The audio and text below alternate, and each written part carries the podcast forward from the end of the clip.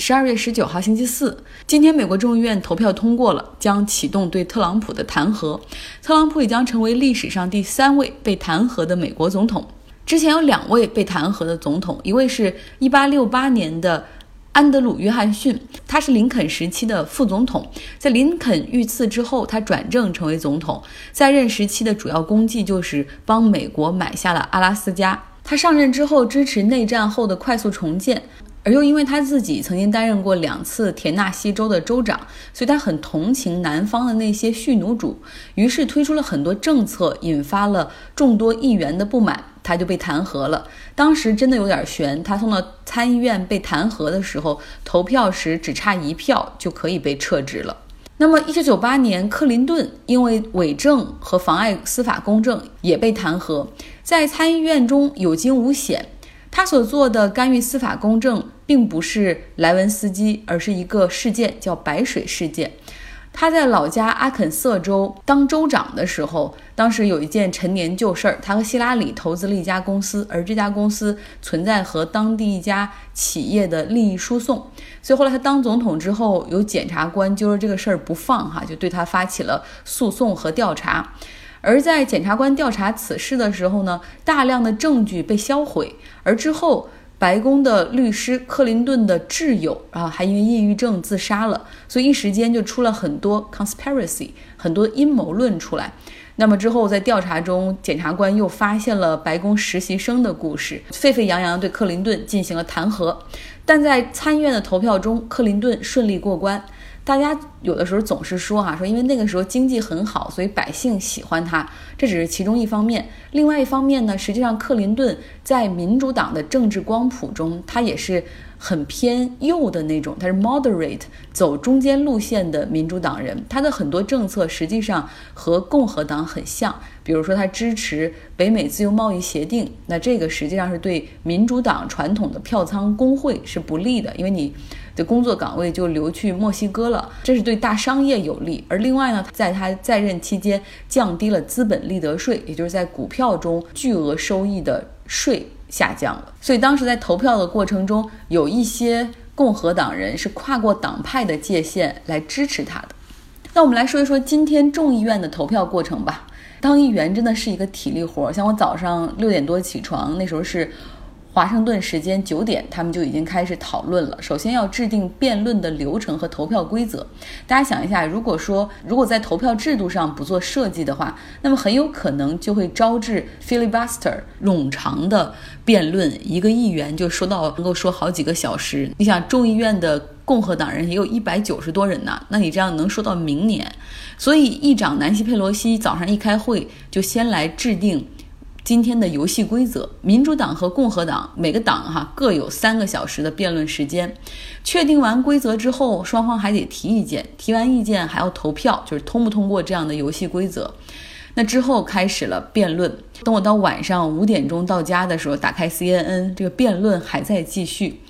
那一直到了五点半，晚上五点半左右的时候，投票才开始。因为是两项弹劾指控，所以投票也是分两次进行。针对他滥用权力的是二百三十票比一百九十七票通过，阻碍国会调查的是二百二十九票比一百九十八票通过。那么特朗普也肯定在家看电视，他在推特上回了一些话哈，比如说他说这些极左势力谎话连篇，他们在诋毁我，他们在诋毁共和党。那么特朗普将被弹劾，嗯，但是呢，因为现在马上要进入圣诞假期，所以参议院也会休假，他们会在一月份开始审理弹劾案件。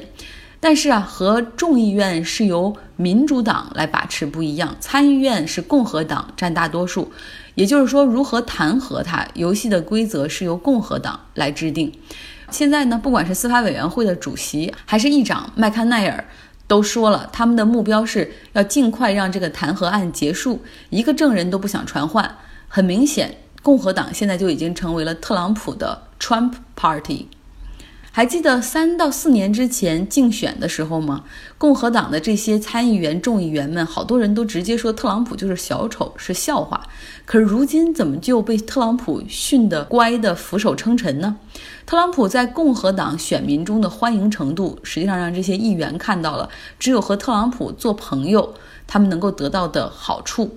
比如说，特朗普会在推特上为那些跟他关系好的人说话，帮他们做宣传，转发他们的视频。然后呢，大家可以把他想象成一个超级大 V。那对于那些反对他的人呢，他就痛骂不止。我们都知道，每一个政客他们的目标只有一个，就是 re-election，就是一定要再次当选。所以，特朗普关系好的话，他会帮你助选；如果与他为敌，他真的会各种给你泼本不属于你的脏水。所以说，我们看到了，在这场弹劾投票的辩论之中，共和党的众议员们真的是在各种表忠心。就好多人，因为人很多嘛，所以有的时候一个人也只有两三分钟的发言时间。哇，有的时候就他们说这个总统太不容易了，一边帮我们制造就业，一帮帮我们创造经济奇迹，但是没想到这一群人却在这么黑你。那个说的那些话的肉麻和忠诚的程度，真是让人发指。现在最新的民调显示，支持特朗普被弹劾下台的人占百分之四十八，认为他毫无问题不该被弹劾的人也占百分之四十八。所以大家可以看到，特朗普让美国现在这个民意变得是多么的分裂！今天我看到有一个，原来我在电台做节目的时候还经常采访的一个电商专家，然后我现在看他的一些言论，我真的觉得以前就放他。出来采访真的很不安全，因为他的有一些知识的匮乏程度让人发指。他就是说，美国为什么要搞两个院，然后为什么还两党各控制一院，这样效率多低啊！我实在忍不住了，我就给他回复了一下，我说这个这是立法权的两院制，那为什么会是两个党来控制呢？在二零一六年的时候，当时其实特朗普赢得大选的同时。共和党是同时赢得了参众两院的多数席位，那个时候他们是有很好的两年的时间，众议院也是他们的，参议院也是他们的。到二零一八年中期选举的时候，美国的众议院是面临着重新选举，共和党实际上他的很多政策不得人心，你想他要废除给穷人的医保，那很多人是不买单的，所以说大量的投票又去了民主党，这就造成了现在。参议院还是还是共和党来把持，但是众议院是民主党来把持。今天英国的下议院也会开门，那因为他们也是大选过后嘛，要重新迎接新一届议会的开始。英国女王会前来致辞，她将会把保守党的政府日程做以公布，其中的日程就包括像一月三十一号要完成脱欧，然后要增加对英国医疗体系 NHS 的拨款，要增加犯罪暴力的服刑时间。保守党在议会中占绝对优势，上一次有这么好的成绩，还是要追溯到玛格丽特·撒切尔一九八七年那一次的选举。那么说到玛格丽特·撒切尔，我现在最近在看一本写她的书，叫《Herself Alone》。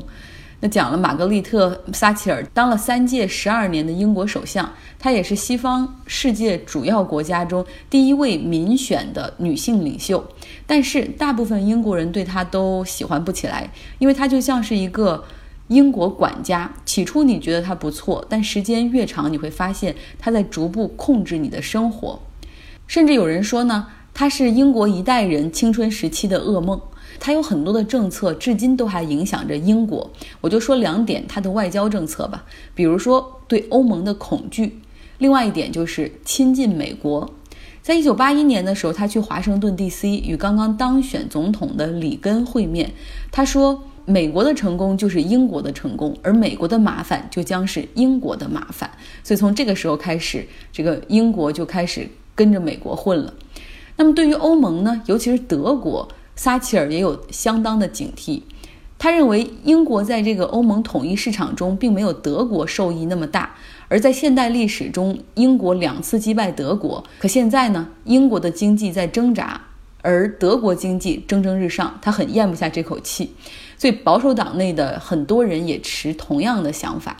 在撒切尔夫人任期的尾声，他就成了保守党内反欧盟的旗帜。他的很多发言开始让保守党内部出现分裂，就埋下了要退出欧盟的种子。当然了，后来这个工党的那个领袖布莱尔，他实际上是很仰慕撒切尔夫人的一些政策的，所以布莱尔当选工党的领袖，也让工党变了味儿。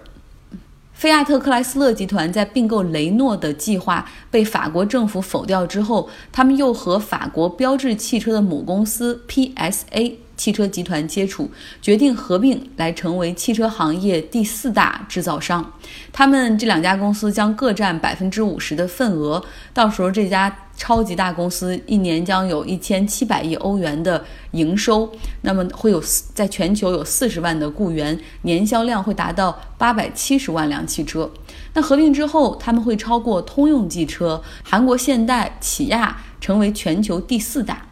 那给大家出个小问题，它如果是第四大的话，那么盘在它前面的三家汽车公司会是哪三大呢？没有合并之前啊，菲亚特克莱斯勒和雷诺基本上都是徘徊在全球十强的边缘。但如果一旦合并之后，他们觉得会有更多的优势。他们也表示说，合作之后会将更多的研发放到新能源汽车和自动驾驶系统。PSA 的主席将担任 CEO，而菲亚特集团的阿涅利家族继承人，他将来担任董事会的主席。在此之前，菲亚特克莱斯勒曾经向雷诺抛出了橄榄枝，并且开出了三百三十亿欧元的价格来收购雷诺。雷诺很同意啊，如果这宗并购完成了，他们就将组成全球第三大的厂商。但是呢，雷诺的最大股东是法国政府，法国政府有百分之十五的股权，所以说在董事会的投票过程中，法国政府说要求投票延期，而这个时候菲亚特就觉得哦，这宗并购肯定会被法国政府拖黄的，立刻果断地取消了这宗交易。有人说了，为什么菲亚特克莱斯勒为什么一直在到处找伙伴来并购呢？首先就是现在肯定是反映了对汽车行业以及对现在传统这种燃油汽车的不看好。他们也希望能够通过合并来共享两家公司的汽车平台系统、引擎和其他生产商的一些技术。那么另外，更加希望通过这两家公司在渠道上实行互补。像菲亚特的克莱斯勒，它在美国很强。而这个 PSA 它在欧洲很强，合并之后可以互用这个销售渠道，但是这宗并购还要等待欧盟反垄断和监管部门的批准哈。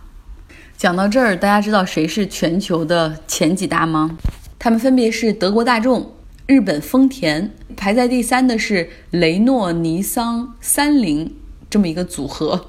其实可以来我的微信公众号上面，我会贴出一张全球按销量来看啊，全球排名前十的汽车集团。嗯，在公司里坐在我旁边的是乌克兰的 Olena，我过去讲过他的故事哈，他是因为不想让他的两个儿子被迫当兵，所以通过技术移民离开了乌克兰，来到美国。他的大儿子在美国完成了博士学位，目前在一家科技公司工作。他这个大儿子有四个孩子，最大的五岁，最小的只有九个月。然后他们这个家庭的教育很有意思，他们家里没有电视。到家之后呢，他和他的妻子也完全不看手机，就是和孩子们交流，给他们看书，教他们下国际象棋。像四个孩子在家里，每一个人都有一个小的 corner，就自己有自己的书架或者玩具，都在一个角落里面。那包括九个月大的那个小婴儿，现在也养成了翻书的习惯，因为哥哥姐姐们就是这样做的。每天吃完饭，他还会和妻子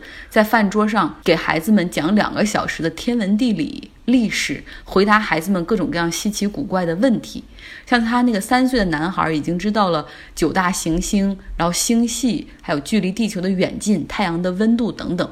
那么两岁的那个女孩呢，已经开始学习加减法的运算了，因为她很喜欢玩一个像那种荡秋千的游戏，比如走着走着就让爸爸妈妈同时拉起她的手，她就这样往前像荡秋千的荡过去。然后每次她要说 I want to swim，然后她父母就会说，那你数到二十，我们就给你给你玩。然后她就就这样慢慢的就很快就学会了数数，因为没有电视。他们就把数学当成了游戏，然后也很喜欢看书，喜欢下国际象棋。他们也会带着孩子去徒步、去海边游泳、去滑雪。然后，哪怕九个月的小孩，他们也会带他们去滑。去滑雪，他们说就是让孩子从小就要在那个雪地里去感受这个家庭所喜欢的这些运动。所以想一下，如果你可以放下手中的手机，多一点时间陪孩子的话，他的生活、兴趣以及他的那种注意力的培养也肯定会不一样。